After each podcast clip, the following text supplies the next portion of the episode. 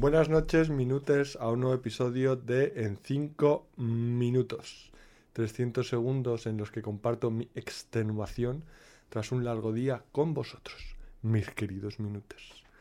Hoy el día ha comenzado que me he levantado a las 7 de la mañana para poder estar pronto porque tenía que eh, proceder a dar 5 horas de clase de 9 y media a eh, 2 y media de la tarde. Eh, ¿Por qué me he levantado tan pronto? Pues principalmente porque no confío nada en el tren, que a veces tarda 15 eh, minutos y a veces tarda 45 minutos. Esta vez la, la jugada me ha salido bien, he llegado bastante pronto, bueno, relativamente bien porque he llegado pronto. Y simplemente he estado preparando un poco eh, la clase antes de que llegaran los alumnos. Nos lo hemos pasado bien, hemos hecho un Kahoot con preguntas parecidas al examen que tendremos el viernes que viene. El día final en el que se separará los que aprueban de los que no, el grano de la paja, los que pasan de los que no. Espero que pasen la mayoría, la verdad, porque son buena gente. Eh, luego me he ido a comer con, con, mi novia y luego he ido a ver a mi familia al barrio de siempre y me he tomado un cafelito. También he comprado muchas palmeras de fondant. No sé por qué el chocolate fondant es que me pierdo. Soy muy exquisito para el chocolate, la verdad. Eh, me gusta el Yangli, este que es de Nestlé que cuando era pequeño te daban unas tarjetas de animales, aunque yo nunca he sido, yo he sido más de ciudad que de zoológico y animales, pero bueno. Y el chocolate fondant. Em, y nada, la verdad es que estoy leyendo un libro que de historia de Asia aparecen un par de datos curiosos. Uno relacionado con Asia y otro no. El relacionado con Asia es que por lo visto las gallinas salvajes, antes de ser domesticadas, vivían en la jungla. Entonces yo no me imagino cómo sería una gallina salvaje en la jungla, ir por la jungla y encontrarte una gallina. No sé, eh, yo entiendo que volarían más, serían como más delgadas y serían capaces de volar, ¿no? No sé, supongo que ahora no vuelan porque están más gordas de lo que estarían en estado salvaje. No lo tengo claro. Si me escucháis desde algún lugar de Asia y habéis visto gallinas salvajes, enviad una foto en la jungla.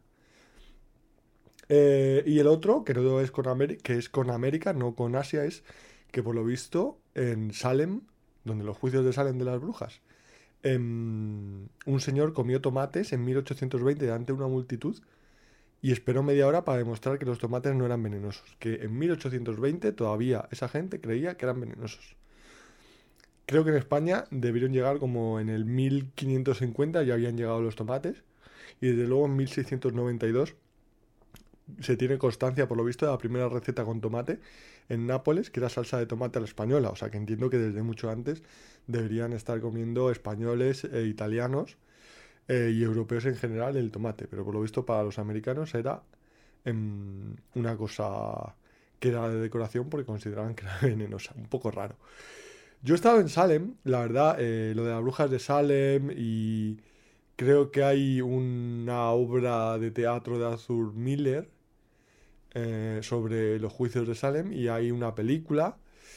Y mm, la verdad que estuve en la ciudad no es demasiado interesante. La verdad es como, en verdad, muy, muy poca, para mi gusto, muy pocas ciudades americanas son interesantes en el sentido histórico. Pues muy pocas y no mm, de muy extenso periodo que a mí me interesen. No digo que no lo sean, pero Nueva York históricamente pues está bien, pero no, no sé, es que yo soy de muchos miles de años, no de un par de siglos. Filadelfia tiene alguna cosa, eh, Mobile en Alabama, New Orleans, eh, San Antonio, fundada por, por eh, Canarios, de las Islas Canarias. Sí, o sea, están bien, pero no son ahí como, wow, multitud de cosas y un centro histórico muy antiguo. Santa Fe está muy bien.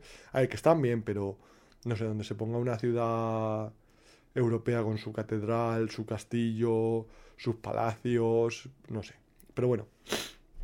Entonces estuve en Salem y me decepcionó un poco, la verdad. Mucho em, souvenir de brujas de las de sombrero, nariz puntiaguda y verruga y, nada, pues una ciudad así con casitas bajas de madera era bonito, pero tampoco era. La verdad es que me quedo con, con la obra de, de Arthur Miller, que también escribió, si mal no recuerdo, Todos eran mis hijos, y estuvo casado con Marilyn Monroe.